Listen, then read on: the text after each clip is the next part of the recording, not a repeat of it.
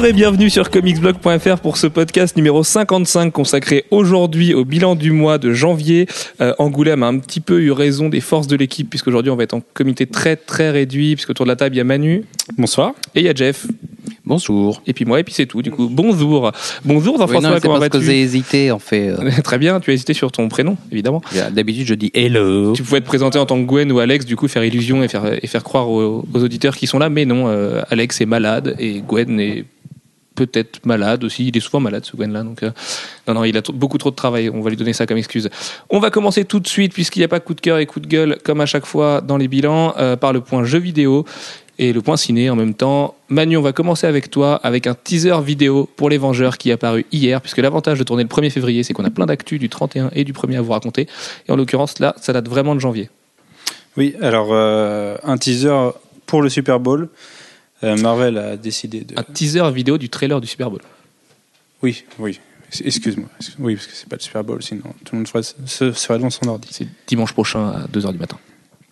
Donc un, un teaser de teaser de Super Bowl euh, dans lequel Marvel nous montre à peine, euh, je crois qu'il dure 17 secondes, mais il y, a, il y a des gros noirs dedans, donc on doit voir à, à peine 9 secondes de film en tout. Euh, juste pour nous faire 3 parler. secondes de- d'images nouvelles, Et peut-être. C'est même pas 3 secondes d'image nouvelle, on a, on, a, on a Black Widow Il y magnifique. a un plan sur Black Widow. Oui, oui. Et euh, un plan qu'on a déjà vu de- d'explosion de voiture dans la rue de New York, avec une, un beau rajout en incrustation de vaisseaux aliens et de Loki qui qui qui, Qui joue un pour peu le Green Goblin. vert, voilà, sur- qui glide un peu sur un vaisseau alien. Donc euh, oui, vous étonnez pas, c'est Loki. Alors Manus l'est passé au on a fait du plan par fois, plan, c'est voilà. bien Loki. Euh, vous trouverez des gifs sur internet si vous y allez. Quelle investigation. Voilà. Qu'est-ce que tu es sérieux dans le travail? Tu vois ça? Bon, ça, ça prend pas longtemps à trouver. Hein, ça... Tu mets pause. Mais faut Oui, mettre pause au moment enfin, parce oui, que voilà, sur faut 9 mettre- secondes de oui. vidéo, euh, t'as pas, beaucoup de temps. Mais voilà, une- donc une incrustation sur une image qu'on connaissait déjà, ce qui montre bien que les trailers précédents, euh, c'était, c'était un peu bâclé, c'était pas fini. Bah, Ça montre surtout que, que c'est pas des vaisseaux aliens du coup. Enfin, en Et l'occurrence là, ou oui. alors, ou alors il se prend pour le Silver Surfer, il squatte un vaisseau pour foutre le bordel, mais euh, mais c'est du coup c'est pas les, les espèces de, de petits vaisseaux qu'on imaginait voir cracher, notamment avec Ouais. la, la fameuse photo d'il y a, qui date d'il y a quelques mois. Donc euh, encore gros mystère Ça sur les ressemble plus à une espèce de, mon- de monture. euh, Ça, monture C'est c'est une monture épique version Marvel. Moi, j'avais eu l'impression que c'était peut-être les, euh, les espèces de boucs qui, euh, qui tirent un, un traîneau euh, qu'on voit de temps en temps euh, traîner euh, Thor. Mais bon, euh, je pense que. Traîner quoi? Thor.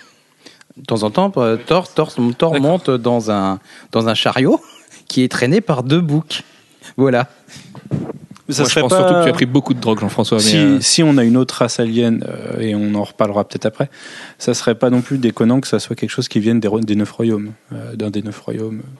Euh, Oui, mais si on part que sur Loki délire soit parti Earth- faire sa petite quête euh, de euh, son petit recrutement et se ramène avec une armée un peu diverse, euh, Sauf si c'est des Chitori, encore une fois. sauf si c'est des Puisque. Kevin Feige fait le malin en disant non, non, c'est pas des Skrulls, euh, non, non, c'est pas ce que vous pensez, n'écoutez pas les rumeurs. Ben oui, puisque comme les Skrulls sont du côté de la Fox, euh, parce que ça fait partie des droits Parce des que Fantastiques Fantastic Fantastiques, du coup, Marvel ne peut plus utiliser les Skrulls et leur tête verte un petit peu dégueu, et ils peuvent très bien se rabattre sur les Chitori, qui est le Qui sont les Skrulls de l'univers Ultimate.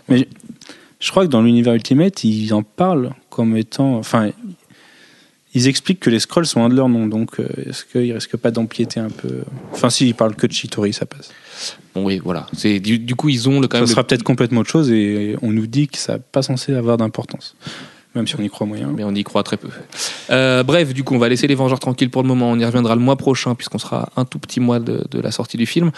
On va maintenant parler de Liam Neeson qui sème le doute avec une déclaration qui pourrait passer inaperçue, mais c'est pas le cas du tout. Liam Neeson, l'interprète de Ra's al Ghul dans Batman Begins, qui déclare avoir tourné une scène pour Batman Dark Knight Rises, alors que euh, Ra's al Ghul, a priori, Manu n'était pas du tout, du tout au programme. Manu. Oui.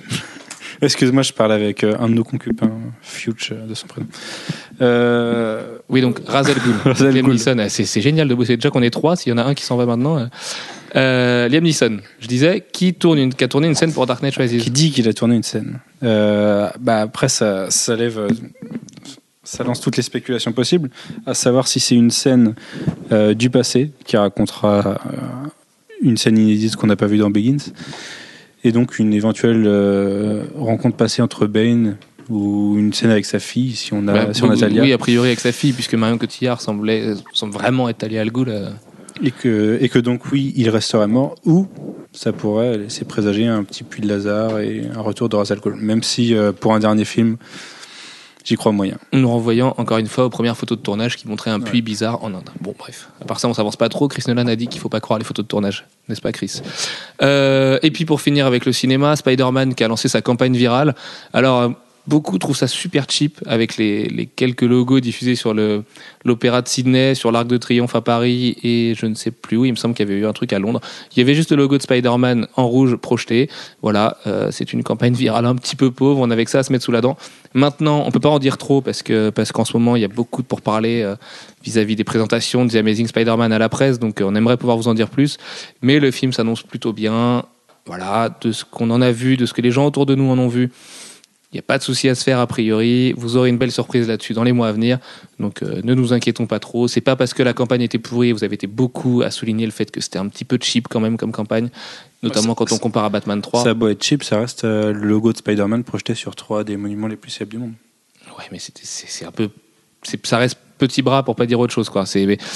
Disons, quand euh, Dark Knight Rises te fait des, des simulations de braquage de banque et te reproduit la scène de Dark Knight euh, pour, pour, pour vendre son film, c'est quand même un petit peu plus grandiloquent que trois pauvres rétroprojecteurs euh, sur, sur des gros bâtiments. Enfin, tu vois, il y a quand même pas grand chose d'ultra d'ultra bandant là-dedans. Euh, donc voilà, donc on a fini avec le ciné. Un petit point jeu vidéo, Gotham City Impostors qui arrive, qui, qui a lancé sa bêta. Qu'est-ce qu'on peut en dire? Il va arriver sans qu'on l'attende vraiment. Du côté de la rédac, on sait que Wolfo va s'occuper du test. Il vient de me le dire là en live. Euh, tant mieux finalement, parce que voilà, c'est pas un jeu auquel on a une envie folle de jouer. Surtout qu'un autre gros FPS console adapté de comics arrive tout bientôt, c'est The Darkness 2. On a eu les chances, la chance de poser les mains dessus euh, chez 2K Games directement, invité par la charmante équipe de 2K qui offre des bons croissants et des bons jus d'orange le matin, ça fait du bien. Le jeu est plutôt bon. Vous avez la démo aujourd'hui. On a joué à cette démo et à une autre petite partie du jeu. Donc vous avez vu à peu près la même chose que nous. Si vous avez aimé, sachez que nous aussi. Ça se présente plutôt bien. Le cel shading se marie plutôt bien avec l'aventure. Donc, euh, donc voilà, The Darkness 2, ça sort dans 10 petits jours, un peu plus tôt, puisque on sait que les jeux vidéo sortent souvent en avance. Allons-y, peut-être que c'est, peut-être qu'il est là d'ailleurs le nouveau, le nouveau, le renouveau et le nouveau souffle de Topco, puisque Topco Rebirth c'est pas pour l'instant très très très très engageant. Bref, on va passer aux 5 actus, cinq actus marquantes de novembre puisque Manu est complètement dissipé et continue de parler à concurrence. Avec euh, Spider-Man, chef de file chez Marvel, notamment aujourd'hui 1er février, avec deux teasers. L'un pour Amazing Spider-Man, l'univers classique qui s'appelle Ends of the Earth. C'est Doc Ock et les Sinister Six qui vont euh, foutre sa misère à Peter Parker. Et l'autre, peut-être le plus intéressant, très très très nébuleux pour l'instant, réalisé par un stagiaire tellement il est moche, euh, Spider-Man. Spider-Man. Très Avec- mal, euh, enfin, perso, je le trouve très mal, euh, très mal fusionné au niveau des images, puisque, euh, comme on nous l'a fait remarquer, c'est deux logos différents de Spider-Man. Et euh, en cherchant un peu, c'est le logo d'Ultimate Spider-Man version Peter Parker. Et On cherche un peu grâce à vous, lecteur d'ailleurs, parce que c'est vous qui l'avez remarqué. donc, Et d'Ultimate Spider-man version euh, Rags Morales. Donc. Non, Miles Morales. Rags. Morales, Excuse-moi, j'ai fait une review de First Wave tout à l'heure, c'est resté. Et oui, donc peut-être, euh, peut-être un retour, on ne sait pas. Bah, en tant que mauvaise langue, quand on mange des pizzas pour préparer les podcasts, qu'on se dit en fait, c'est que Marvel est dégoûté du raz-de-marée Before Watchmen, dont on va forcément parler dans quelques minutes. Et du coup, euh, voilà, Axel Alonso a regardé Steve- Steven Walker, s'est dit merde, Steven, faut faire quelque chose, on n'existe pas. Aujourd'hui, DC nous a complètement fumé le cerveau. Qu'est-ce qu'on fait? Là, le mec se dit bon, c'est les 50 ans de Spider-Man cette année, il faut vraiment qu'on balance quelque chose.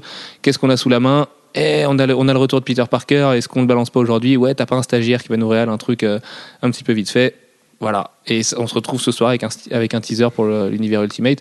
Ce qui est très bizarre, comme on le souligne dans l'article, c'est que les ventes d'Ultimate Spider-Man sont juste excellentes pour l'instant. Donc, il n'y a pas de raison objective à un retour de Peter Parker version Ultimate. Alors, est-ce que c'est pas Surtout- juste Spider-Woman qui va se mettre avec lui? Je sais pas quel logo est la Spider-Woman. Je, je dis peut-être une connerie, mais. euh, Bah, alors, le logo qui ressemble à celui de Peter, je crois. Et du coup, c'est vrai que là, c'est vraiment celui de Peter pour le coup. C'est quand tu vérifies sur les images, euh, voilà. Mais moi, j'y crois pas. Mais ce que je trouve, euh, enfin, ce qui, m'étonnerait quand même, c'est que, euh, enfin, Miles n'est pas encore super installé en tant que Spider-Man. Et c'est vraiment ses débuts. Et du coup, faire revenir Peter maintenant, alors que que le nouveau Spider-Man n'est pas vraiment là, J'ai du mal à y croire. Et je trouverais ça beaucoup trop tôt. Et on prie pour qu'il n'y ait pas d'interférence euh, dans ce podcast, puisqu'en fait, on vient de remarquer que nos téléphones sont juste à côté de la table de mixage depuis le début. Donc voilà, euh, Dieu merci, on n'a pas eu beaucoup d'amis, donc on n'a pas reçu de texto ou d'appel, mais heureusement, sinon on a failli vous pourrir le podcast comme c'est arrivé il y a un mois. On va passer au gros morceau. C'est assez chaotique d'ailleurs ce podcast puisque Ah oui. Jeff vient de s'en aller, on sait pas où il est. Euh, au, gros- au raz de marée absolu d'aujourd'hui. euh, Enfin voilà, vous en êtes rendu compte autant que nous. C'est sûrement l'article le plus lu de l'histoire du site, euh, sûrement le plus aimé pas aussi sûrement. hein, le plus commenté, le plus, le plus tout, c'est Watchmen 2. Alors, il s'appelle maintenant Before Watchmen. Et Manu, est-ce que tu peux nous présenter dans les grandes lignes le projet? Bah, comme on le savait déjà, c'est ça s'appelait Watchmen 2, mais c'est on savait déjà que ce serait des préquels Watchmen, différentes équipes sur euh, tous les personnages de l'univers. Et on nous a officialisé le truc aujourd'hui en disant que ça s'appellera pas Watchmen 2, mais Before Watchmen. Après le nom, On Euh, savait de toute façon que ça allait être voilà. un Watchmen 0. Euh, donc, euh, le nom n'a pas avant. grande importance. C'est, je pense surtout que les gens voulaient pas de Watchmen 2 parce que ça fait suite et que les gens voulaient pas de suite à Watchmen et qu'ils auraient crié au scandale. En bah, les gens, peut-être pas. Euh, En tout cas, on sait que faire une suite à Watchmen, c'est très compliqué. Faire une prequel, c'est plus facile. Ça engage moins. Bah, Euh, Faire une suite à Watchmen, c'est il fallait pas de toute façon.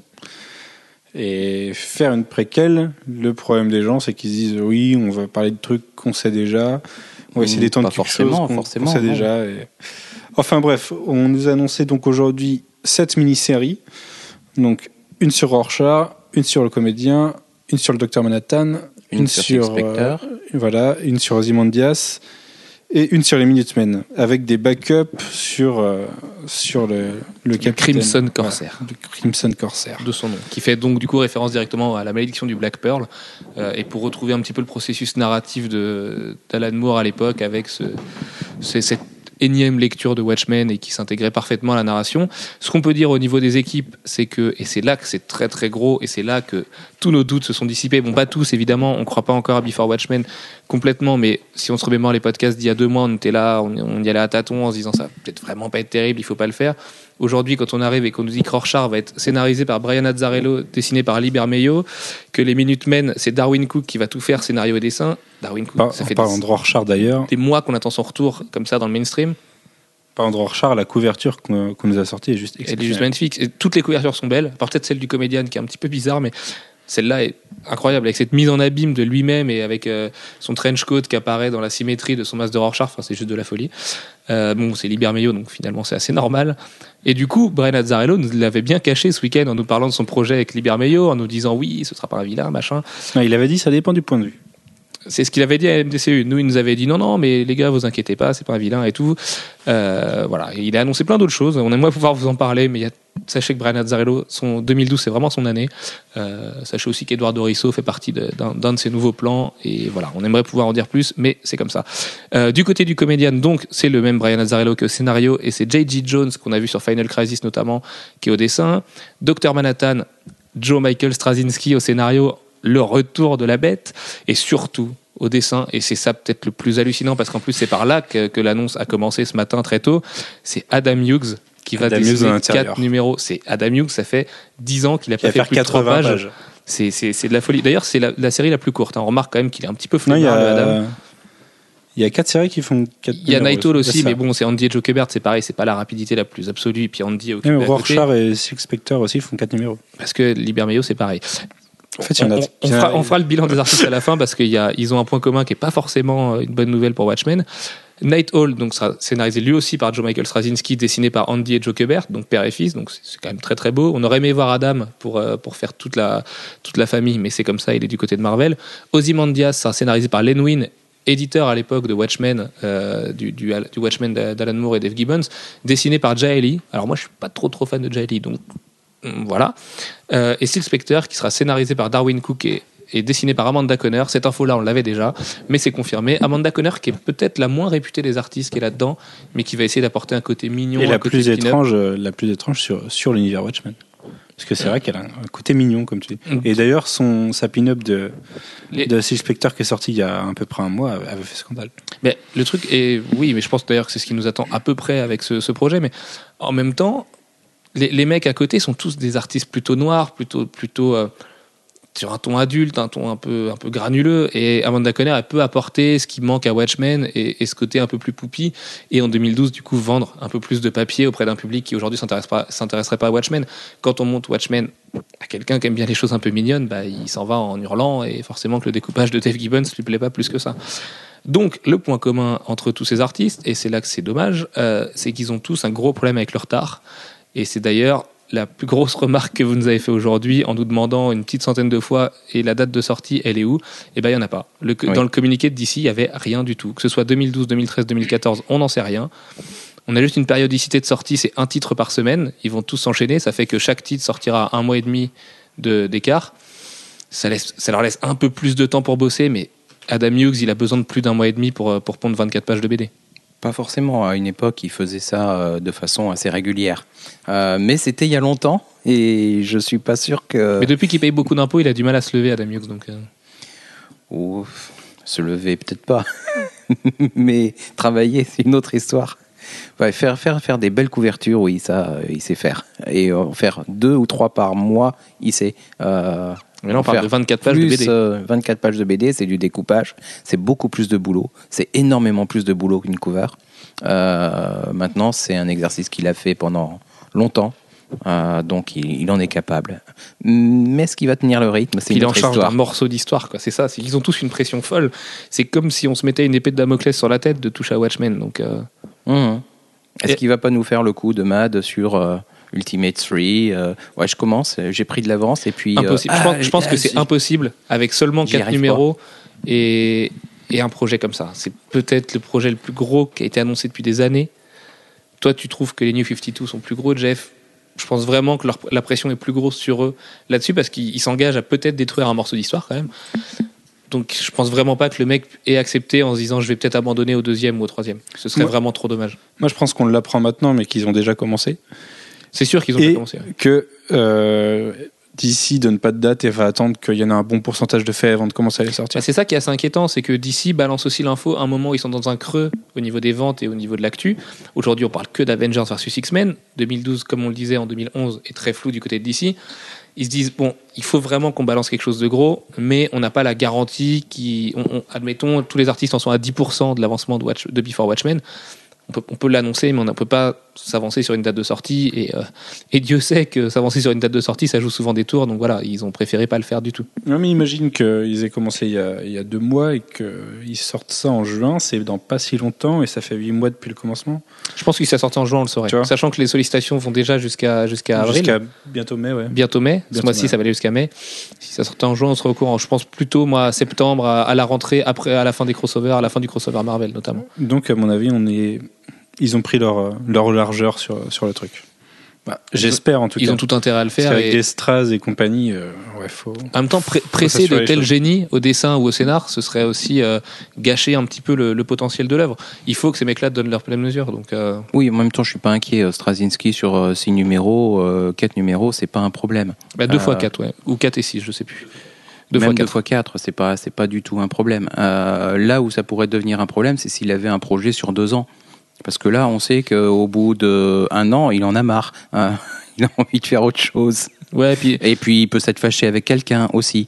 Ça, ça peut prendre six mois. Euh, Ce dont on Voilà. parle pas depuis ce matin et qui est quand même hallucinant, euh, on reviendra après sur les déclarations d'Alan Moore qui sont plutôt rigolotes, c'est que le grand absent de ce Watchmen 2, c'est Grant Morrison, puisque il y a deux ans encore, on parlait d'un Watchmen 2 par Grant Morrison et Frank Whiteley, et que là, Grant Morrison, il fait pas du tout, du tout partie de l'équation. Alors, est-ce que c'est lui qui a pas voulu le faire parce qu'il veut pas euh, faire ce plaisir à Alan Moore de passer après lui, ou est-ce qu'il a pas été écarté du truc volontairement? En attendant, on se retrouve quand même avec des scénaristes plutôt mainstream et qui vont pas partir dans des, dans des travées beaucoup trop compliquées ou beaucoup trop, euh, je sais pas moi, avec 12 lectures, à l'heure où les lecteurs ont peut-être envie de retrouver un univers vachement plus terre à terre. oui, je sais pas. Euh, Je te- je bah, te- je pense, je pas, mou je, là-dessus. je pense pas qu'il soit si mainstream que ça. Euh, les, euh, le côté, euh, ouais, non, oui, mainstream, oui, pourquoi pas. Watchmen Mais en 2, tout cas- en enfin, tout cas, Before pas- Watchmen apparaît très très mainstream quand même. Il y a aucun, il y a, il y a- je veux dire, Bah, il y a pas déjà, c'est des mini-séries, pas- quoi qu'il arrive. Et puis, de toute façon, ils ne peuvent pas euh, faire en sorte que ça soit incohérent avec la suite. Euh, donc, déjà, ça fait une liberté en moins. Euh, et je pense qu'ils ont plus l'int- l'intention de respecter l'œuvre que de que de la contredire. Manu? Moi, ce que je me dis, c'est que Morrison, il, est, il a déjà du boulot chez DC. Il a son, son Action Comics, c'est- c'est Batman qui vont reprendre. Quand on te propose Watchmen, je pense pas que ce soit une question de taf. Mais, y a pas de oui, surcharge mais quand il on sait parle de que- Watchmen. il sait qu'il est dans les têtes pensantes de DC et qu'il peut pas. Enfin, il a peut-être pas envie de. Si, si, déconnant Morrison voulait le faire, de toute façon, il y a que deux ans, il a eu des déclarations là-dessus. Il voulait toucher à Watchmen. Maintenant, il y a tellement une guerre d'ego entre lui et Alan Moore, je pense que ça joue beaucoup plus là-dessus. Est-ce que euh, entre toucher à Watchmen et être celui qui refait, euh, qui est à l'origine d'une d'une réécriture sur le Superman, et tu as On sait que son pas Action plus de Comics, choix on sait que son Action Comics, finalement, c'est pas une révolution. C'est pas du tout le Grant Morrison qui touche à Batman. Je, je il y a, pense vraiment il y a- pas- il y a- quand même pas mal de choses. Et je pense qu'une partie des choses qui euh, sont qu'on voit actuellement à la fois dans Superman et dans Supergirl euh, Prendront sont- leur élan, leur euh, essor- leur font, partie de l'ensemble. Et euh, je serais pas étonné que Morrison soit en partie euh, en amont de ça. Euh, parce qu'il faut un- il faut une idée d'ensemble pour pouvoir faire ces choses là et euh, je pense que C'est- plus gros c'est plus gros que ce qu'on pense maintenant Moi, je trouve après que vous l'excusez euh, beaucoup parce que Morrison, il est capable d'écrire 8 séries et d'écrire 8 séries géniales en même temps. ah oui, Au moment d'écrire comme 4 Ryan numéros pour Watchmen, le mec, il pouvait le faire. Mais par rapport à ce que je dis Jeff, et là c'est une aparté sur les New 52, je trouve qu'il y a beaucoup de lenteur, mais qu'il y a beaucoup de choses sous-jacentes qu'on commence seulement à voir et qui ont été préparées en amont. Et Ils auraient peut-être bien fait de faire ça avec leur logo. Bref. Ah ça aurait pas été mal. Du coup, pour finir, on va quand même s'arrêter sur les déclarations d'Alan Moore, donc plus grand scénariste de tous les temps, c'est pas moi qui le dis, euh, qui, qui déclare ce matin au New York Times, après six mois de mutisme à part pour parler des, de, de Occupy Wall Street, ce projet est complètement éhonté, cela confirme uniquement que DC Comics a besoin d'idées que j'ai eu il y a 25 ans pour exister. Quand le journaliste lui pose la question de savoir s'il aurait été prêt à prendre les rênes lui-même d'un préquel ou d'une séquelle à sa, à sa série, le Britannique répond qu'il y a 10 ans, quand je leur ai proposé une telle idée, oui, ça aurait pu marcher, mais de nos jours, je veux pas voir Watchmen revenir. J'ai toutes les possibilités de, faire arrêter ce projet avec mon, en, les traînant en justice, mais je veux pas rentrer dans une guerre d'avocats, je veux simplement que Before Watchmen n'existe pas. Voilà, ça c'est dit. Euh, moi, je trouve personnellement, et Jeff, tu vas me donner ton avis, est-ce qu'il n'aurait pas mieux fait de se taire Alan Moore? Parce qu'il ne sait pas ce qu'il y a derrière. Il a rien vu. Il est comme nous. D'ici, il lui a pas envoyé un PDF pour lui montrer ce qu'était euh, Before Watchmen. Donc, le mec, il sait qu'il y a des artistes. Brian Azzarello le connaît personnellement. Len Wein est son éditeur. C'est lui- quand même lui qui l'a fait venir chez DC avec d'autres. Est-ce qu'il n'avait pas tout intérêt à juste rien dire, à laisser faire et à juger le produit fini? Parce qu'au moment Mais je où on pense se rend que, compte je que c'est pense que nul, surtout on lui a demandé son avis et euh, comme, Il est- comme à la base de toute façon il est contre. euh, mais oui, mais on lui demande souvent son pas- avis et souvent il veut pas répondre. Donc pourquoi il répond aujourd'hui? Mais parce que ça le concerne lui directement et que ça concerne son bébé. Euh, donc Et- du coup. Et le truc pour quasiment le truc pour lequel il est le plus connu euh, aujourd'hui. comme le dit assez justement un de nos lecteurs, euh, quand il reprend Swamp Thing et qu'il en fait un truc génial et que c'est comme ça qu'il gagne ses galons chez DC, personne va lui dire et Alan, euh, Swamp Thing, c'est pas ton perso, c'est quand même pas toi qui l'as créé. Surtout qu'il y avait déjà des gens qui avaient fait des trucs très bien dessus avant. Et les héros de Charlton ne sont pas sa création. Tous les personnages de Watchmen n'ont pas été créés par Alan Moore. Alors oui, ils ont été sublimés par lui et ils ont trouvé. Euh, attends, attends, c'est pas des héros de Charlton, hein, ceux de ceux de Watchmen. C'est pas du tout du Charlton. Euh, c'est qui c'est c'est des personnages qu'il a créés. Ah non, Non, non, je ah non Watchmen, Watchmen ne sont pas des personnages qu'il a créés. Je suis quasiment sûr de moi. Ah, en tout cas, c'est pas c'est pas des personnages de, de Charlton. Non, non. Ah bah, je, je, les presque connais pas. sûr que c'est les personnages de Charlton. Bon, après, je dis peut-être une bêtise, vous nous corrigerez dans les commentaires. Mais euh, si tel est le cas, tu viens de me briser euh, toutes mes connaissances en Watchmen et je ne suis plus rien. Euh, Oh, bref, du pas. Night- bon, Manu a essayé de dire quelque chose. Night Owl viendrait de chez Charlton. Night Owl vient de chez, chez Charlton. Rorschach, c'est une réinterprétation de The bah. Question. Oui, bien sûr. Alors oui, effectivement, si on parle de réinterprétation, oui, mais euh, de la même manière que euh, on pourrait dire que euh, Night Owl est une réinterprétation de Batman. On remplace le hibou par euh, euh, la chauve-souris par le hibou, c'est pareil. Il faut le dire vite. Quand même. Oui, non, non, mais ça n'a rien à voir. Mais euh, Il y a d'autres points qui, qui définissent les personnages en dehors du fait du simple animal et, de, hum. et du totem qui les compose. Euh, bon, on va arrêter là avec Before Watchmen avant, avant qu'on se- s'empatouille et qu'on s'en mêle les crayons encore un peu plus.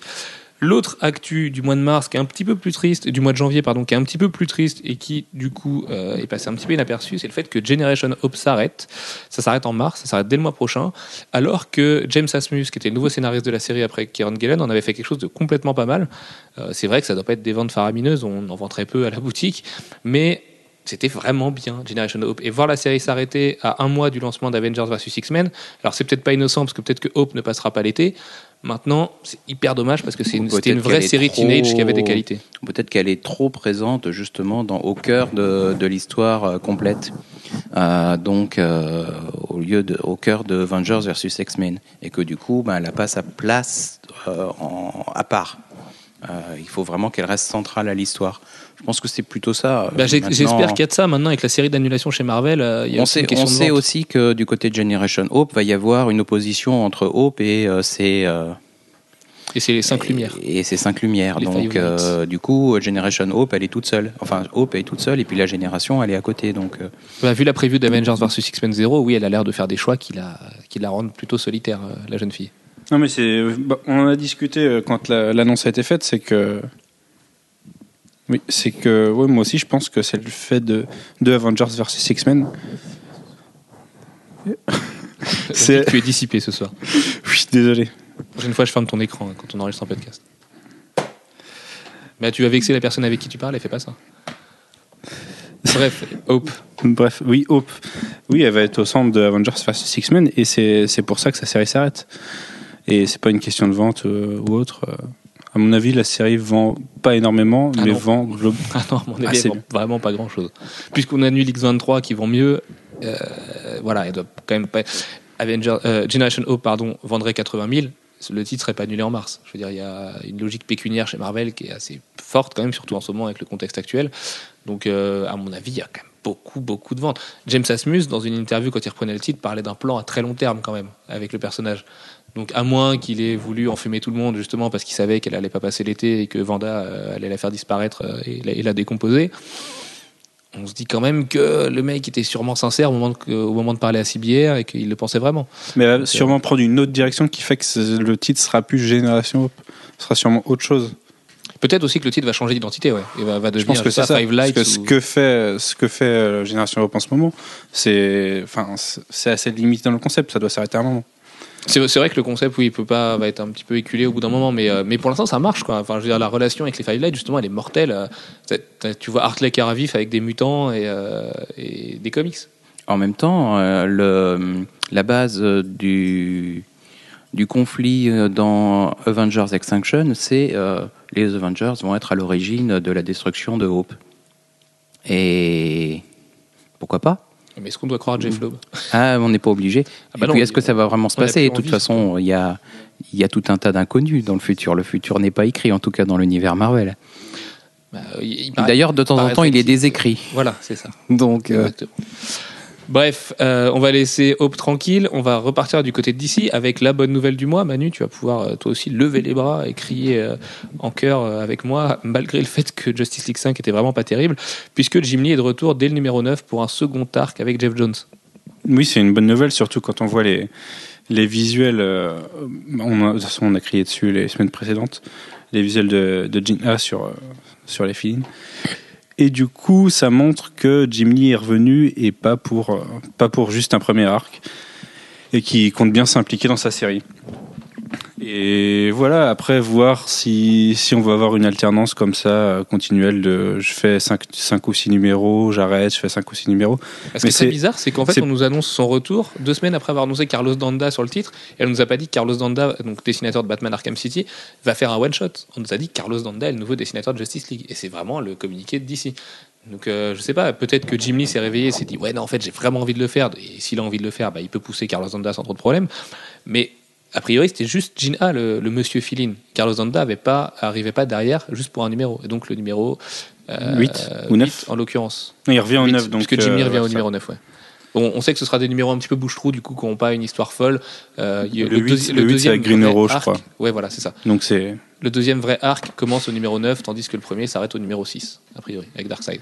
Ouais, et le fait qu'ils reviennent comme ça, ça, ça montre que qu'il a envie, qu'il veut essayer de continuer, même s'il sait qu'il tiendra pas tous les numéros. Il est peut-être vexé par la moitié de la, planète comics qui lui a dit qu'il se foutait de la gueule du monde, comme Marc Silvestri et, euh, et Joe Mad. Le mec, c'est la plus grande star des comics, il s'en va au bout de cinq numéros. Il a, quoi, enfin, il a tenu sur Hush à l'époque, les gens ont envie de revoir ça, les gens ont envie de revoir un truc au long cours avec du Jim Lee qui est bon du début à la fin. Et voilà. Au-delà, mais il y a sûrement une question d'envie aussi. Le mec est pas non, non plus complètement pourri par l'argent et pense pas qu'à ça. Puis l'argent, il en a, Jim Lee. Puis- Il avait dit à l'époque qu'il voulait pas foirer ce titre. Pour l'instant, euh, voilà, c'est pas c'est pas fameux, mais c'est loin d'être nul. Justice League, c'est un, un gros bonbon blockbuster qui arrive tous les mois. D'ailleurs, au mois de février, le Justice League numéro 6 du coup arrivera en dernière semaine. Est-ce que ça veut dire que Jim Lee du coup n'a pas fini ses pages puisque Gene A a rendu les siennes? Sûrement. Bon, c'est pas une super nouvelle, mais c'est toujours ça. Petit retour du côté de Marvel avant de parler des sorties marquantes en VO de ce mois-ci, avec euh, l'arrivée de Phil Noto sur Uncanny X-Force, qui a surpris un petit peu tout le monde. Oui, c'est. C'est. J'ai pas lu. J'ai j'ai un peu de retard sur X-Force, mais bon. Phil Noto, euh, on le sait tous, on est tous fans ici. Euh, Oui, c'est- puis euh, il y a X23 qui s'arrête, donc euh, X23, euh, ben, il faut qu'il fasse autre chose, Phil Noto. Donc euh, voilà, pourquoi pas, pourquoi pas une X-Force? Ouais, après, pourquoi euh, pas. Sachant que c'est une très bonne série. Ah bah, c'est une série qui est excellentissime. C'est Moi, d'ailleurs. il euh, faut que je rattrape la, la Dark Angel saga parce que. Bah, ça définit complètement ce qui se passe dans l'univers mutant aujourd'hui. Il y a des échos de ça dans Uncanny X-Men et dans Wolverine and the X-Men, surtout dans Wolverine and the X-Men d'ailleurs. Et oui, et Dark Angel Saga, c'est juste mortel. C'est des dessins magnifiques. On retrouve Mark Brooks et Jérôme Peña, qui, qui est quand même assez rare, qui étaient là. Il y a des vraies conséquences derrière. Enfin, oui, non, c'est vraiment immanquable. Quand ça sortira en, quand ça sortira en VF, euh, sautez dessus. Et d'ailleurs, il me semble qu'en VF, ça sort dans X-Men Universe aujourd'hui et que c'est également des épisodes de Jérôme Peña qui sont très très bons. Donc, euh, vous avez aucune raison de passer à côté. Maintenant, voir Phil Noto qui a un style très euh, très propre, très art nouveau, bah c'est ça détonne un petit peu avec le avec justement le côté hyper violent de Mark Brooks, euh, Billy Tan et euh, et Jérôme Peña du coup. Mais bon, Mais on dit ça à chaque fois que, à chaque fois qu'il travaille sur un style qui est pas le sien, et au final, ça passe toujours très bien. parce que Phil Noto c'est un peu un génie Voilà. en fait. Euh, du côté des sorties marquantes en VO, on va re- recommencer avec toi Manu Pardon avec Winter Soldier 1 que tu as dévoré qui est sorti ce matin que même. je viens de lire, oui. Euh, ce matin même, mais j'étais pas là ce matin, excuse-moi. Euh, très bon numéro, excellent. Euh, les dessins déjà magnifiques. Les dessins de Butch Gucci. Butch, on va dire Butch Guys pour pas perdre des lecteurs, mais il paraîtrait que ça se prononce Butch Guiche en raison de ses origines italiennes. Gucci et avec Ed Brubaker au, scénario. Alors Ed Brubaker avait annoncé à l'époque que ça serait probablement sa série préférée à écrire, et ça se sent. Alors déjà, il nous prend pas pour des idiots, on, se récupère pas le, le comment il est devenu. Excuse-moi. Double dose de Ed Bro aujourd'hui parce que Fatal 2 est sorti aussi et c'est quand même un petit événement. Fatal 2 est sorti aujourd'hui. Ah oui, tu as peut-être oublié de le prendre, tiens. Bah, c'est que vous avez oublié de me le donner surtout. Ah bah désolé. C'est voilà, on n'a pas traité l'un des, c'est pour ça. Bon bref, Winter Soldier 1, Manu. Ah non mais là je suis. Je le ramènerai demain, t'inquiète pas. Ouais. Winter Soldier 1, donc ça, ça commence directement avec de l'action. Euh, on retrouve euh, Bucky et Black Widow qui s'infilent dans une base. On ne sait pas trop pourquoi. Euh, c'est plein d'action, c'est c'est plein de sous-entendus et c'est magnifique. Ça se passe plusieurs mois théoriques Avec des gros guillemets. hein. avec des gros guillemets de, de- on sait très bien que ça, ça c'est la semaine d'après quoi. Et la timeline Marvel, c'est assez extensible. C'est plusieurs mois après sa supposée mort. C'est un peu un carambar éloustique, la timeline de Marvel. Et oui, comme je disais, on ne prend pas pour des idiots. On va pas nous dire euh, oui, alors il est censé être mort, mais il s'est passé ça, il est pas mort. Et en fait, on fait croire qu'il est mort, mais il y a que ces gens-là qui savent qu'il est pas mort. C'est juste, on, on nous plonge dans l'action. Euh, on nous montre Bucky et Black Widow à la recherche de d'autres euh, soldats de l'hiver, enfin d'autres membres du programme. Euh, Il y a plein de références à- au passé commun de Natasha et de, Bucky, et au fait que même si même s'il n'était pas lui, il se souvient de ce qu'il a fait et, ce qu'il est responsable ou pas. Euh, on joue d'ailleurs avec ça avec les médias qui, cherchent à, comprendre qui il est, puisqu'il est, devenu un personnage public au final. Et voilà, donc c'est la recherche des, autres euh, soldats de l'hiver. Euh, on retrouve des personnages qu'on ne devrait pas retrouver, enfin qu'on retrouve un peu trop souvent. Jean Rivant. Voilà. Euh, des personnages qui disparaissent de temps en temps et qui reviennent, euh, qui ont un passé assez. euh, assez Ah oui, il y a un gorille aussi. Oui, il y a un gorille aussi. Il y a un Qui gorille tire à la qui, qui sulfateuse. tire à la- Oui, voilà, la sulfateuse. Et ça finit sur un cliffhanger dont, auquel on croit moyen, parce que ça serait beaucoup trop énorme. Euh, avec un, de ces fameux agents infiltrés qui tire sur une sommité de l'univers Marvel. Il va peut-être falloir euh, changer le cahier des charges des, des numéros 1 chez Marvel et DC et leur dire d'arrêter les cliffhangers pourris. Il y a un moment donné où il y en a plein le dos. Et c'est pas parce que si, on achète un numéro 1 et qu'il est bien de bout en bout, c'est pas parce que vous rajoutez un cliffhanger qu'on va acheter le numéro 2 plus que qu'autre chose. Si la qualité elle est là pendant 24 pages, c'est enfin pendant 23 pages, c'est pas la 24e qui va nous faire sauter euh, chez le comic shop le mois prochain. Donc arrêtez avec ça. euh. Ed Bruce, c'est pas du tout son genre de faire du cliffhanger un peu pérave, un Mais peu un je peu pense- inutile. Donc Je euh, pense qu'un jour, ils nous auront en faisant un truc comme ça pourri et qu'au final, on. Et qui sera vrai. se- et qui sera vrai. Là, imagine, ça c'est vrai ce qui se passe. On va pas spoiler, mais disons c'est a- c'est le nivellement par le bas là, du, a- cliffhanger. il y a un gros personnage qui se prend une balle dans l'œil en théorie, parce qu'on voit le tir, mais on ne voit pas la balle arriver. Euh, Si, si c'était vrai, ça, voilà, c'est le plus gros événement de l'année chez Marvel. Mais bon. Mais comme ça l'est pas, eh ben on s'en fout. Donc, euh, oui, comme ça l'est pas, qu'on sait que ça l'est pas, euh, l'intérêt du cliffhanger est vraiment nul, puisque voilà, on a pris la série, c'est qu'on va l'acheter au numéro 2. C'est très bien. Surtout quand c'est une série de qualité. Tout à fait. Autre série de qualité, même si on l'a pas vraiment lu, mais on va, on va se contenter du si peu qu'on a eu ce matin. On va partir du côté de l'indé avec Star Wars Dawn of the Jedi 0. Alors, ma grande déception, moi qui ai voulu me préserver un petit peu des spoilers, c'est de découvrir qu'en fait c'était un guidebook. C'était pas du tout euh, un bouquin de BD. Il y avait pas de BD à l'intérieur. Mais ça explique tout ce qu'on a à savoir avant Dawn of the Jedi 1 qui sort donc dans 14 jours aujourd'hui. Euh, qui sera un événement absolu, puisque de toute façon c'est la meilleure Star Wars de tous les temps, on le sait déjà. Et, euh, et voilà, ça nous expliquait que les Jedi existaient 36 000 ans, parce que c'est pas 25 000 ans, c'est 36 000 ans euh, avant la bataille de Yavin. Alors à l'époque, ça s'écrivait J-E apostrophe 2D-A-I.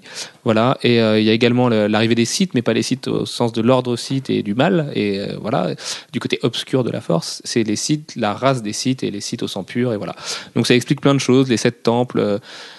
Le pourquoi de la force et tout ça. Donc c'est plein de trucs obscurs pour les, pour les gros nerds de Star Wars comme moi, mais qu'est-ce que c'était bien. C'est- génial de découvrir les racines de, de tout ça.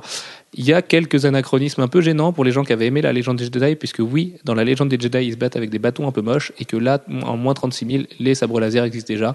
Mais on peut tout pardonner euh, à De toute George façon, Lucas. ça peut avoir été inventé, oublié, réinventé Bah, ensuite. John Ostrander a déclaré que la légende des Jedi était un petit peu à mettre de côté et que c'était un petit peu un Elseworld de Star Wars, puisque c'est pas, c'est pas là euh, qu'on va puiser ce, ce dont on a besoin pour. euh, Il y a pour vraiment des sabres, alors c'est pas juste une variante cover qui met en- Non, non, il y a vraiment des sabres. Donc, du coup, la remarque d'un lecteur l'autre jour qui le soulignait était pertinente. Ce qui est un petit peu emmerdant, c'est horrible parce que je suis enrhumé et j'arrive pas à me défaire de ça. On est tous malades là, à part. Euh, C'est horrible. Ce qui est un petit peu gênant, c'est que du coup, tout ce qui se passe dans la légende des Jedi, donc euh, Nagasado et compagnie, c'est des choses qu'on retrouve dans le jeu The Old Republic. Ce qui est marrant, c'est que tu me dis ça comme si j'avais lu un jour un- quelque chose de l'univers partagé Mais je, Star vous Wars. vois, je vous vois tous les trois, oui, parce qu'il y a une quatrième personne autour de cette table avec, euh, avec un air dubitatif. Dis J'ai bonjour. l'impression de parler chinois. Bonjour. Euh, donc voilà, c'est un petit anachronisme. Peut-être qu'ils vont, qu'ils vont, euh, qu'ils vont réussir à composer avec ça et que Nagasado va revenir avec un vrai sabre laser d'ici Mais c'est années. Battlestar, mec. De quoi c'est Battlestar? C'est un éternel recommencement, c'est tout. Euh, Arrête de sortir Battlestar à tout bout de champ. euh, ça, ça suffit. Surtout qu'on parle de Star Wars, on parle de vraies choses ici. Arrête, Euh, arrête. bref, non mais c'est pas vrai, tu, tu connais mon amour pour, Battlestar en plus. Autre titre indé qui nous a marqué ce mois-ci, qui nous a marqué parce qu'il y avait une couverture de quelqu'un qu'on aime bien, c'est Danger Girl Revolver. Manu. Oui, alors, euh, bon. Cinq minutes avant d'acheter le, li- le, le titre, euh, j'étais en train de dire que j'achèterais jamais Danger Girl parce que pour moi, j'avais déjà vu les Totally Spies et que ça me suffisait. Sachant que, je- en fait, c'est pas vrai, j'ai pas vu les Totally Spies. hein. Mais bon. Il paraît que c'est bien les Total Spice. Donc voilà, euh, pour moi, le titre, c'était pff, c'était un, un hardbook, on va dire. Mais Sullivan l'a lu et je me suis laissé tenter, même s'il l'avait lu en trois minutes, il paraît que c'était bien. Et du coup, je l'ai pris, je l'ai feuilleté, je l'ai lu et, et c'est pas mal. C'est Tu sympa. l'as lu en 3 minutes 30. Je l'ai lu en trois minutes, je- à peu près. Euh, c'est un bon numéro d'introduction pour ceux qui n'ont jamais lu Danger Girl. On peut totalement prendre par là. Et Même si c'est bien d'avoir lu quand même la première série de. Ben, moi, je l'ai pas lu et Chris ça Hartnell. passe très bien. C'est vrai Ouais, Ouais, mais du coup, il y a, il y, a, y, a Ouais. un ou- il y a une ou deux private jokes à l'intérieur qui ouais peut-être. ouais. Mais au niveau de la présentation des personnages, il nous la représente dans une scène genre, ouais, toi, c'est. C'était un minimum Voilà. familier avec les trois aussi. Enfin, c'est pas un concept qui t'était totalement Moi, étranger. je connaissais que Abitches, moi, personnellement. Bah, parce que tout le monde connaît Beach. Parce que, voilà, tout. C'est le fantasme de la moitié de la planète, forcément. D'ailleurs, c'est voilà. C'est fun, c'est. C'est- Ouais, c'est- c'est- voilà, Voilà, c'est vraiment dans le ton de, des Danger Girl de J. Scott Campbell à l'époque. Franchement, quand on, est un quand on lit Campbell du- like un quand on petit peu plus brouillon. quand on s'oblige à lire du Green Arrow, du Mister Terrific ou des trucs horribles comme ça à côté, bah Danger Girl, c'est. Voilà. c'est- Moi, je prends, je prends dix fois plus mon pied avec Danger Girl qu'avec euh, qu'avec ça. Quoi. Ah, c'est un blockbuster, voilà, c'est un bon comics de transport en commun. Ça passe très très bien, il n'y a pas besoin de se prendre la tête. Là où il y a besoin de se prendre la tête, et, euh, et je pense que tu es d'accord avec moi, Manu, c'est avec Batman 5. Petit Oui. chef-d'œuvre, cinquième Faut se chef-d'œuvre retourner de la suivre, tête. Voilà, de, de Scott Snyder et Greg Capullo. Est-ce que tu peux nous présenter un petit peu le concept très bizarre de ce numéro? Alors, ce numéro, alors à la fin du précédent, euh, Batman était toujours à la, en chasse euh, de la cour des hiboux, la Court of Hall, et euh, tombe dans un de leurs pièges, qui est un labyrinthe géant. Voilà, il va, il va dans un immeuble qui est caché, c'est dans un 13e étage, parce que les 13e Voilà. étages n'existent pas. Et, voilà. Et euh, il, fait, il cherche des repères, et il en trouve un. Mais c'est un piège. Voilà. Et Moi, il se retrouve coincé, pas mal avant, mais là, il, Il se retrouve coincé dans, dans un piège, dans un labyrinthe. Et euh, ben là, on le retrouve qu'un jour après. voilà. Et il est erre, il tourne en rond, et il devient littéralement fou. Oui, parce que ça fait un moment qu'il n'a pas bu. euh, Il- si, il boit de l'eau, mais il doit y avoir des, des choses dedans. Euh, Enfin bref, il est, il est très mal et euh, ça ça m'a un peu rappelé euh, des situations euh, un peu comparables dans Batman The Cult, où il se retrouve à, halluciner, à être, à être un peu à côté de lui-même, un peu, un peu cassé aussi, et sortir de, de, sa, lo- de ses logiques, de ses... Mais là, on a de- sa psyché qui voilà. est complètement détruite, il, Il comprend est plus rien, des- il hallucine de tous les côtés. voilà, il est à côté de la plaque. Euh, et justement, Greg Capullo nous fait, euh, enfin, nous, nous plonge dans son esprit en montrant des dessins tortueux, des, et surtout une mise en scène euh, qui nous fait tourner le comic book une page sur deux. Mhm. Non, enfin, c'est toutes les deux pages à partir d'un certain point. Il nous fait tourner le comic book en horloge et nous oblige, nous, nous oblige à contraint le lecteur à se bouger pour lire son comic. Et, euh, et c'est très efficace. Enfin, moi, je trouve que c'est très efficace personnellement. C'est- très original. C'est euh, voilà. Après, euh, on peut. On on sait, on sait qu'il y en a certains qui ont râlé parce qu'ils ont trouvé que c'était abusé, que après tout, pourquoi nous obliger à tourner le truc? C'est les feignants, ça. mais voilà, c'est drôle malgré tout. C'est cool. Euh, Au-delà d'être feignant, je pense que ça, ça parle à un, un concept qui nous parle tous, lecteurs de comics, c'est qu'il y a des fois, il y a des titres qu'on lit un peu en mode automatique. Et c'est vrai que si on lit Batman sans se concentrer et sans, sans essayer, de, sans faire l'effort de rentrer dedans à mort, oui, ça paraît kitsch à mort, ça paraît comme les pages Image qui étaient imprimées euh, à l'italienne dans les années 90. Ça paraît plus chiant qu'autre chose, en fait, de faire un effort physique pendant qu'on lit, euh, nous, pauvres geeks. Mais si on rentre dedans et qu'on fait l'effort et qu'on le lit pas sur une table et qu'on fait vraiment le geste de le retourner avec ses bras et d'avoir les bras à l'envers, ça marche hyper bien. On se sent vraiment euh, retourner avec Bruce Wayne. Enfin, moi, je l'ai fait, ça a marché à mort. Et du coup, voilà. Mais quelqu'un qui va le lire un petit peu en speed, justement, dans les transports en commun, qui a pas envie de faire l'effort, qui a pas envie de, de donner de sa personne pour savourer le bouquin, bah ouais, il peut passer à côté de quelque chose, je pense. Et, et d'ailleurs, en hardcover, j'imagine le jour où ça sort en omnibus, le, le- le gars qui veut retourner son omnibus, il va s'amuser parce qu'à 5 kilos le, le bébé, euh, ça risque de pas être simple. Mais bon, d'ici là, il faut que Greg Capullo et Scott Snyder aient pondu 50, euh, 50 épisodes de suite. Mais ce qui n'est pas, c'est pas, ce qui est pas gagné encore. Ouais, s'ils sont tous de cette qualité, moi j'en prends, ouais. j'en prends 250 des épisodes comme ça. Euh, dernier titre marquant en VO ce mois-ci, Avenging Spider-Man 3. Alors moi il m'a plutôt déçu, alors que je pense être le plus gros fan de Joe Mad autour de cette table. Toi Manu, t'as plutôt bien aimé. Moi, j'ai trouvé fun et ouais, j'ai trouvé cool. Parce que je m'attendais pas à, je m'attendais pas à ce à quoi tu t'attendais. Tu t'attendais ah. à la mort de, à la mort du personnage qui est déjà. non, qui pas est- du tout, parce qu'il était en couverture du previews. Ouais, Donc, mais je me euh, souviens quand t'as vu le, quand t'as vu la fin du numéro d'avant, tu te dis, je suis sûr, c'est possible, ils peuvent C'est le possible, faire. bah, parce que parce que Joe Mad est, est tellement un événement en soi que oui, on peut faire crever un personnage pour ses beaux yeux. Maintenant, oui, je suis déçu de, de, de comment se résout la fin de l'épisode. On va pas spoiler parce que ça sortira en VF très très bientôt. Et euh, Mais je suis pas déçu parce que c'est Spider-Man. Ouais, mais Joe Mad déjà donne pas sa pleine mesure, c'est quand même dommage parce que quand on fait que trois numéros et qu'on est un génie comme lui, on se doit de dessiner euh, du feu de Dieu. Et je trouve que Zeb Wells, c'est pas vraiment foulé. Quoi. Il, il- il propose trois numéros hyper bien écrits, parce que le troisième est super bien écrit, mais sa résolution, elle est trop facile pour être vraie. Et on sait qu'on va se faire plutôt chier avec le numéro 4 et un Greg Land en mode automatique. Ah, bah, le 4, ça va, ça va être horrible. Euh, C'est il arrive sûr. bientôt, moi j'ai très peur. Donc, On euh, a Hawkeye déjà et Greg Land. Bah oui, parce que t'aimes pas Hawkeye et t'aimes encore moins Greg Land, donc forcément. Oh là là là là là là. Oh les, oh les trolls. Ah, c'est lui le non, troll. non, hein. mais non, mais c'est pas Non, possible. mais c'est vrai que Greg Land, c'est pas Joe Matt, quoi. Non, c'est pas Joe Mad, c'est mieux Photoshop et, euh, et ses calques au C'est plus mainstream, mais euh, voilà, c'est c'est pas, pas c'est plus pas mainstream. horrible. C'est pas- Ça a rien plus mainstream, d'horrible, plus Greg. Land. Bah, Faut pas bah, exagérer. euh, Je sais que vous non. n'êtes pas fan, mais quand même. Non, c'est loin fait d'être des horrible. beaux dessins. Je suis d'a- je suis d'accord avec toi. Il fait des belles covers et là, il a même pas réussi à le faire. Voilà. En plus, la- cover En est pas terrible. En même temps, la cover, Mhm. je pense qu'il l'a fait très très vite. hein, parce que c'est quand Joe Mad leur a annoncé au dernier moment qu'il pouvait pas faire le 4 que voilà. Mais Greg Land, il est en mode auto, il a pas un bon storytelling. Enfin, voilà, c'est un mec qui Et rend puis des- il est occupé par ailleurs. En plus, il est déjà sur Uncanny X-Men. Il est déjà sur un Ce qui Canny prouve X-Men, un numéro sur deux minimum. Ce qui prouve que le Donc, mec, euh, il a une maîtrise de ses calques Photoshop qui, est, euh, qui, qui n'a d'égal que, je sais pas moi, le, le Sur- talent de surtout. Surtout que c'est pas les mêmes.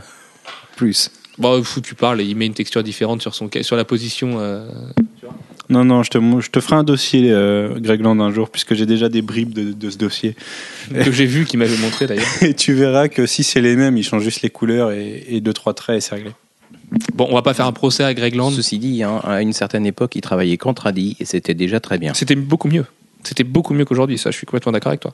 Mais comme Brandon Peterson a fait, a fait des, des, des, des Ouais, quand il était chez, absolus, chez CrossGen, ils, Voilà. trava- ils travaillaient tous les deux Là, c'est- euh, voilà, c'est vraiment ça. extraordinaires. puis euh, les deux sont un peu perdus, puis ils sont un peu revenus, et aujourd'hui Brandon Peterson est plutôt bien, Greg Land est automatique. Bon, bref, on n'est pas là pour, pour les juger. Euh, du côté de la VF ce mois-ci, puisque l'heure tourne, messieurs, on a eu le grand gagnant du concours du Kit Press 2012, puisque je pense que personne ne peut rivaliser avec un truc comme ça. Manu, tu es peut-être le mieux placé pour en parler, les Tortues Ninja. Les Tortues Ninja. un- oui, un Sorti chez Soleil. Je parle du kit press ou pas? Tu peux parler du Kit Press. Un kit press, c'est une boîte à pizza avec une clé USB pizza. Vous l'avez peut-être vu chez Thomas Rivière de Comics Place, qu'on a fait une vidéo qui montre euh, tout ce qu'il y a dans la boîte, du coup.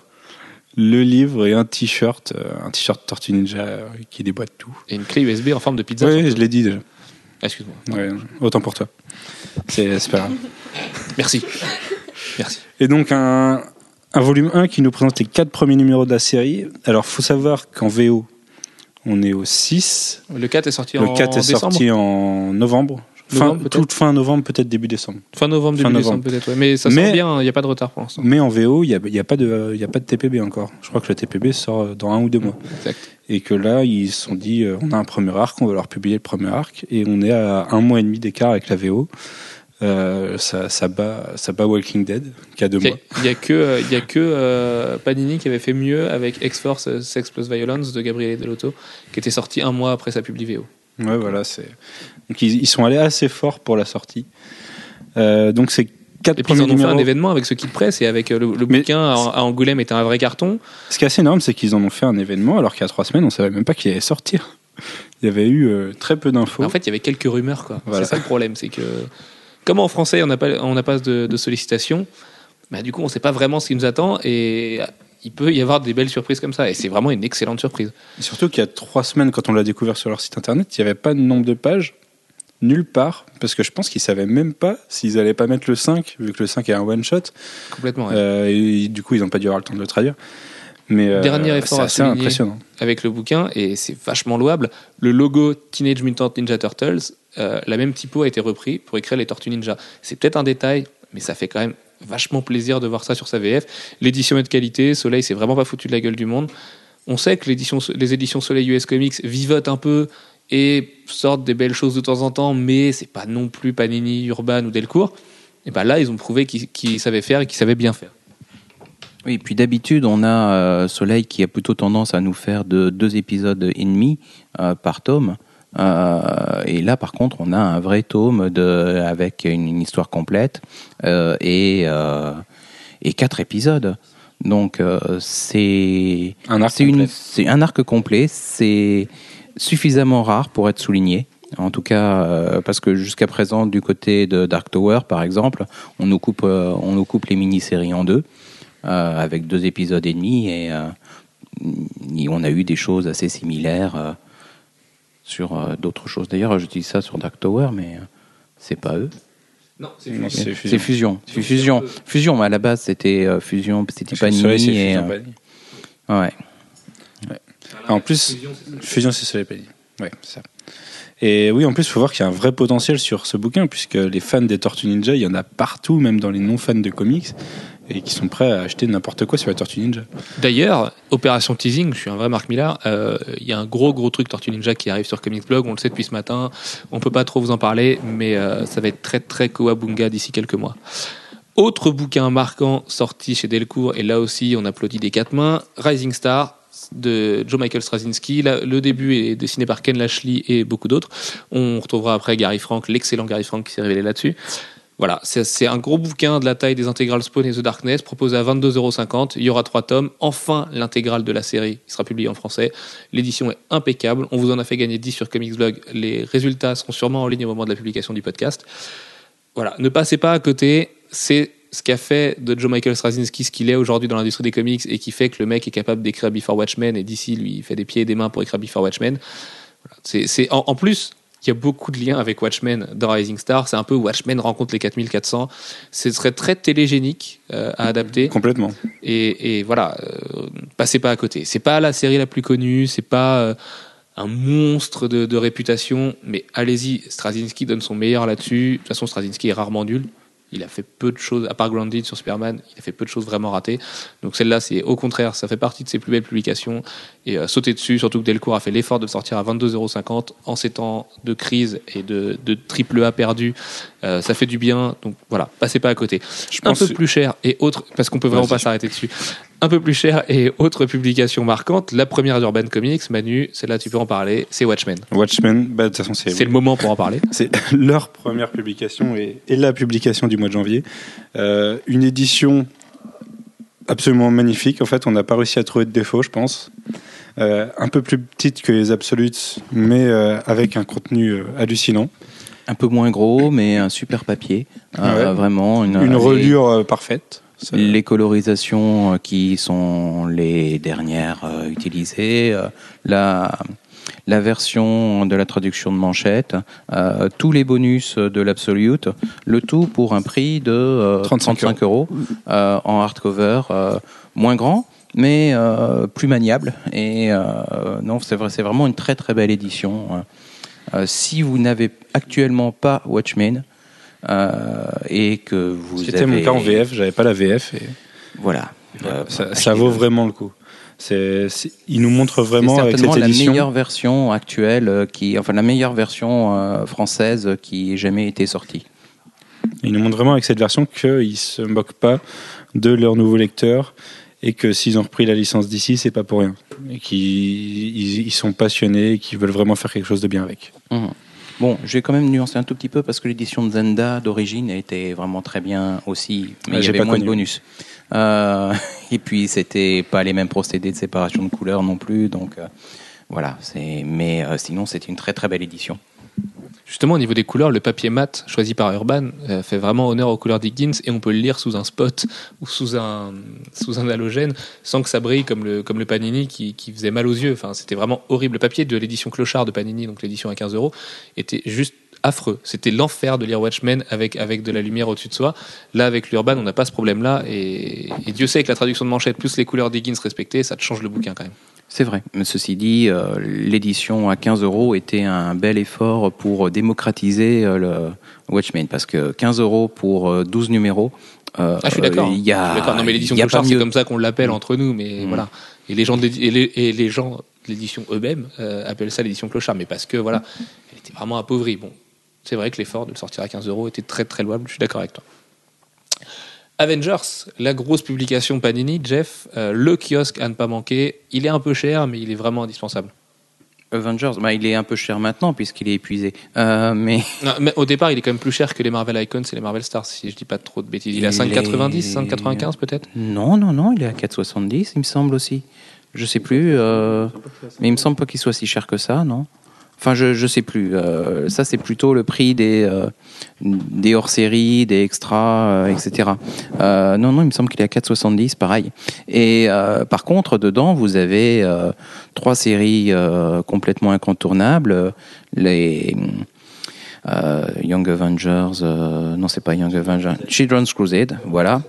Avengers Children's Crusade, qui est un préquel assez long de, du futur Avengers versus X-Men. Autant pour moi, je suis vraiment la pire des langues de pute, il est à 4,70€. Voilà, c'est bien ce qui me semblait. Euh, et, Pardon, euh, pardon, mea culpa, 10 000 fois, pardon. et quoi d'autre? Qu'est-ce qu'il y a d'autre dedans? Je me Merci, souviens plus. euh, le, bah, le Mighty Thor, le Mighty Thor. De Euh, Matt Fraction, notre grand Matt copain, et Olivier Coppel, euh, et Olivier. Coppel, euh, qui a l'inconvénient d'être un peu lent, avec Ouais, mais, quelques euh, périodes très accélérées, et puis alors avec un Kid Loki qui est absolument... euh, Est-ce qu'on peut dire non, Ouais. voilà, 24 pages de Coppel avec un Kid Loki Mm. qui est génial. euh, avec un Kid Loki qui est vraiment très drôle. Enfin, pas toujours, mais... Toutes les séries de kiosque sont des bombes. Quoi. Mm. A Crusade, c'est peut-être la meilleure série de Marvel en ce moment. Et euh, le Captain America est très bien aussi. Euh, Euh, sans... au début Au début. Oui, mais là, là, vous avez le début, justement. Après, euh, Et vous subirez pas les Mm. retards de Mm. Steve McNiven et, et ses différentes humeurs. Voilà. Mais au moins, c'est graphiquement, c'est sympa. Euh, Au début. hum. Mm. Surtout qu'après, Alan Davis est lui aussi en, mode automatique, mais on y reviendra dans le podcast de mai ou juin prochain, évidemment. Mhm. Mais je- même si je sais que je vais m'attirer à tes fous. Mais non, mais je sais pas, je l'ai pas encore lu. pas Donc, euh, Mais euh, non, en plus de ça, Ed Brubaker euh, se fout un petit peu du monde avec l'arc Powerless, donc le deuxième arc dessiné par Alan Davis, qui est franchement pas terrible. Méga sortie marquante, celle-là on vous en parle depuis des mois, des mois, des mois, donc on va pas passer trois heures dessus. House of M est enfin ressorti, et lui il est sorti à 16 euros et dans une édition qui est pas une édition clochard justement. Oui, bah, c'est une, c'est une belle édition. C'est pas, c'est pas le Marvel Deluxe. Il y a plus mais, de bonus euh, que dans le Marvel de mais a- Je veux pas, voilà, je veux pas agiter le drapeau euh, comme ça, mais Bon, alors c'est une, vraiment une très très belle édition. on a des clients qui l'ont racheté Et- et de surtout- bonus dedans. Et surtout, euh, c'est que 16 euros pour euh, l'intégrale de House of M. Donc euh, là aussi, sautez dessus. Euh, Ça fait comme- 2 euros le numéro si on compte pas les bonus. Et d'ailleurs, pour les bonus, c'est ce que le client m'a dit. hein. Ça se trouve, je me trompe aussi. J'ai pas ouvert le House of M Marvel Select, mais bon. mhm. Moi non plus. Bref, House of M, c'est immanquable de toute façon. Voilà. À euh, l'heure de se préparer pour Avengers vs X-Men, il faut l'avoir lu, quoi qu'il De arrive. toute façon, il y, a- il y a eu des, vraiment des très très grosses sorties euh, le mois dernier. Entre ça, Infinity Gauntlet, c'est des trucs euh, sur lesquels vous pouvez pas passer. Euh, vous pouvez pas vous en ça, passer. Si vous êtes lecteur de Avengers dont on vient de parler et donc de Avengers de Children's Crusade, il faut avoir lu House of M. Alors je veux pas vous dire pourquoi, mais il faut avoir lu House of M. Faites-nous confiance. euh, Voilà, il y a un Lisez personnage, House of y a un M. personnage récurrent. Puis de toute façon, euh, House of M, vous pouvez le lire une fois. Je crois que c'est le comics que j'ai le plus lu dans ma vie. J'ai dû le lire une bonne quinzaine de fois. Donc, Ah oui, quand même. euh, bah oui, parce que c'est parfait. Et voilà, c'est vraiment mortel. Enfin, je sais que voilà, si, si je devais le faire lire à quelqu'un et, et je pense à une personne qui est chère à mon cœur, euh, que j'aimerais bien euh, voir découvrir les comics, je pense que je lui ferais lire House of M. Quand Max, notre graphiste, me l'aura rendu. Et- Enfin, me l'aura rendu. Évidemment. Dernière sortie marquante de euh, janvier, Manu, c'est encore toi, puisque tu en as fait la review aujourd'hui même. First Wave même. de Brian Bonnet Ah, Rouge. Quoi? Brian Bonnet Rouge. Il avait un joli bonnet rouge à Angoulême, donc euh, C'est vrai qu'il avait un style exceptionnel à Angoulême. ah, moi j'aime beaucoup. J'ai vu Il- une photo sur. Il était plus frais qu'à la Comic Con Paris, je trouvais, l'ami Il Brian. était hyper sympa. Il était hyper jovial. Toujours. Non, mais d'habitude il joue son rôle. Là, il joue à moi. Donc, bof. Bref, passons. Enfin bref, donc First Wave de Brian Azzarello et avec euh, Phil Noto et Rags Morales. Donc Phil Noto, c'est pas vraiment sur Face- First Wave, c'est sur euh, le Batman Dog Savage Special qui est sorti en, je crois, novembre ou décembre 2009. Avant First Wave en 2010. Qui était une sorte de prequel à First Wave, oui, prequel. absolument, oui. Parce qu'en fait, le First Wave, c'est une volonté d'ici de, de remettre à jour la culture pop, enfin son univers euh, pulp, puisque ça revient à la mode globalement dans l'univers des comics. C'est aussi pour euh, conserver un certain nombre de licences qu'ils ont achetées et euh, les entretenir. Donc, euh, ils les ont mises ensemble et puis euh, ils ont mis un Batman qui Batman était, pour euh, vendre. Disons-le, qui parce était que dans pour le même univers euh, que euh, The Spirit, euh, que Doc Savage, euh, que The Avenger, euh, que euh, un certain nombre de personnages de Pulps qui étaient intégrés à l'univers d'ici par rachat plus que par euh, euh, plus qu'historiquement. Et euh, du coup, ils avaient fait un univers complet comme ça qui était plus situé dans dans une période euh, années 50, 60. C'est très anachronique, hein. Très, on sait pas trop. ça il y a- mélange les téléphones portables et, et les et les et les minces les ballons là. Oui, les ballons éventuels, Les zeppelins, ouais. Voilà, c'est. Ouais, il y a- il y a- Ça- Autant Voilà. pour moi. Après tout, c'est la dimension parallèle de Fringe euh, avec ses zeppelins, euh, alors qu'ils ont une Alors là, technologie Jeff, futuriste. Là, tu me fais plaisir. Et oui, donc, euh, un Batman pour l'instant, qui intervient très peu dans ce premier numéro. On le voit surtout dans le Batman Special, euh, enfin le Batman Special. Euh, c'est un Batman qui utilise des, des flingues. Alors, Brian Azzarello a un truc avec les flingues en ce moment. On Oui, le voit sur Wonder euh, Woman. Voilà, disons-le, sachez que les, les flingues de la fameuse couverture de Wonder Woman 8 où elle est là en mode Néo dans Matrix, en fait, ce sont, c'est l'arc de Cupidon, mais remis au goût du jour, parce que quand on demande à Monsieur Azzarello pourquoi des flingues, il vous répond parce que je trouve qu'un arc et des flèches, ça craint. Voilà, donc c'est son explication. Cupidon aurait donc deux gros flingues, deux gros magnums dorés. Bah écoute, pourquoi pas. euh, Cu- Nous Cupidon avons du ghetto. découvert que euh, up à Brian. Zarello ne fera jamais Green Arrow, ni Hawkeye. Oui, voilà, non mais oui, parce que c'est, des personnages Parce qu'ils peu. craignent. Bah oui, je suis assez d'accord. Et pourtant, Sullivan, ça veut dire, ça veut dire œil de faucon, et ça, c'est un peu la honte pour moi. Euh, bref. On va passer à la vie du site. Alors la vie du site en ce moment, elle n'est pas forcément super agitée en dehors du fait qu'on vous remercie lecteurs parce qu'on est en train de péter les stats euh, jour après jour avec de l'actu comics en plus. Donc ce qui nous touche puisque les précédents records étaient euh, détenus par des, des trailers ciné et tout ce qui s'ensuit. Vous imaginez bien que dès qu'il y a du ciné, il y a du buzz. Aujourd'hui, c'est pas le cas. Ça fait euh, un moment maintenant que qu'on défonce nos statistiques, on en est fiers et ça nous prouve qu'on fait pas ça bénévolement pour rien. Derrière ce petit moment émotion, on voulait juste vous annoncer qu'il y a une grosse annonce qui arrive bientôt. Ça fait un moment qu'on vous le dit. C'est Aussi, tu fais des teasers de teasers. au podcast du mois dernier, on vous, disait, on vous disait déjà de veiller sur Mars. Voilà.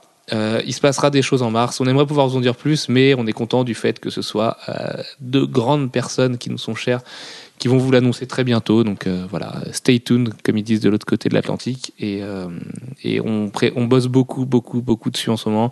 Donc soutenez-nous et puis voilà, continuez à nous lire tous les jours. Ça nous fait vraiment, vraiment du bien. Par contre, ce qu'on va faire en février, puisque là il y a de l'actu, déjà on va aller voir Ghost Rider. Hein, on va se demander si oui ou non Mark Taylor et Brian David ont bien fait de reprendre la licence. N'est-ce pas Manu? Oui, est-ce qu'ils ont vraiment fait un montage comme ils le diffusent en ce moment? Ouais, c'est vrai que le- l'extrait diffusé par la RAI euh, il y a une semaine, là à peine, il y a quelques pas, jours. C'était dimanche, samedi ou dimanche Ça devait être en rentrant d'Angoulême, donc ça devait être dimanche, ouais. Euh, à Angoulême et ce fameux reportage vidéo. Euh, le montage est quand même hyper bizarre. Et on a l'impression qu'il manque des bouts. Il manque fait. des bouts. Non, mais Donc, enfin, pour moi, c'est sûr, il manque des bouts. ouais. Et- mais il manque peut-être des bouts qui sont juste purement de la post-prod en fait et de l'image de synthèse. Peut-être qu'il y a de ça, mais c'est vrai que si le montage est vraiment comme ça, c'est pas un montage épileptique, c'est un montage raté. Mais on peut pas croire à ça. Enfin, même même des étudiants en, en prépa d'école de ciné euh, feraient pas des montages aussi affreux. Donc euh, donc il y a aucune chance que ça vienne de là. Enfin, j'espère. Bah, j'espère en tout cas. En tout cas, ils sont ils sont pas fichus de nous en nous montrant clairement euh, un extrait où c'est de la pure action. Ils n'ont pas Si cherché à nous montrer la psychologie de la chose.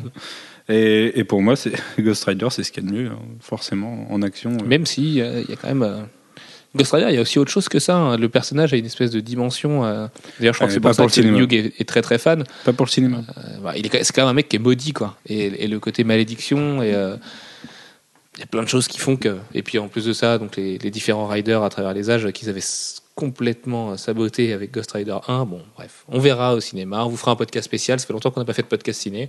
On en a plus marre d'ailleurs de faire des podcasts ciné. Ça fait longtemps qu'on a envie d'en faire un. Donc on pourra rigoler un bon coup avec Ghost Rider. L'esprit de vengeance, C'est cela.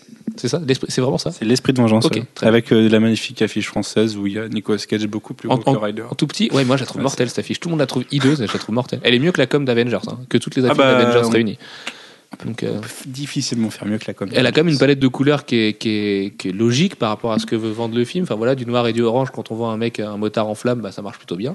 Donc euh, ça fait du cuir et Il y a des quand même, flammes. il y a quand même Nicolas Cage marqué plus gros que Ghost Rider. Bah, c'est pas grave. Bah, C'est Nicolas Cage. Ouais, justement, c'est Nicolas Cage. Nicolas Cage. Il rend, il rend les hommes qui ont une calvitie fiers d'avoir une calvitie.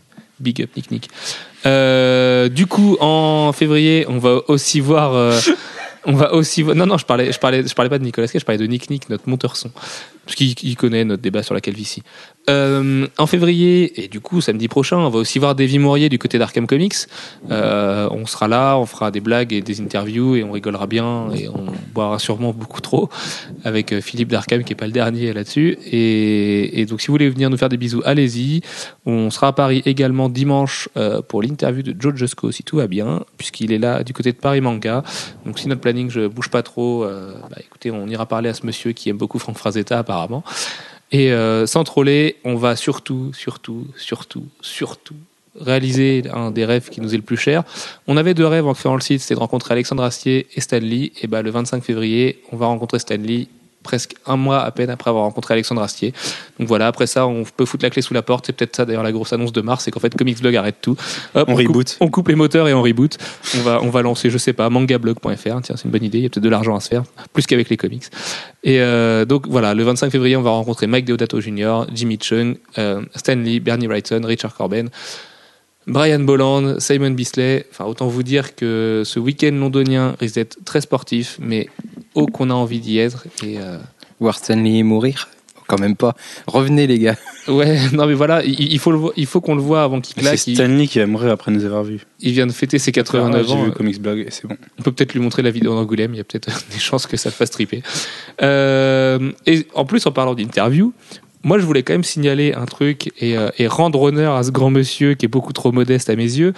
Euh, il y a quelques semaines, on vous a fait un podcast sur le cosmique, il y a deux semaines maintenant. Un homme qui s'appelle Jean-François euh, Jeff sur sur le sous- ah sous le pseudo sous lequel vous le connaissez. En fait, il l'a pas dit. Pendant une heure et demie, il a parlé de Jim Starlin comme si c'était un inconnu, mais Jeff a rencontré Jim Starlin il y a quelques années. Euh, Jeff a rencontré Mike Mignola. Enfin voilà, je pense qu'il nous douche tous à ce niveau-là.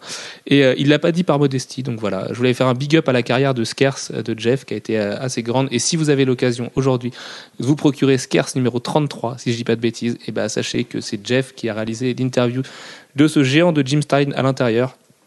Donc on peut faire les malins avec notre Stanley, mais lui il l'a rencontré alors que nous on n'en est pas encore là. Et voilà, donc big up à Jeff, euh, portez-vous bien, à la semaine prochaine tout le monde, on vous fait plein plein de gros bisous. Ciao ciao. Salut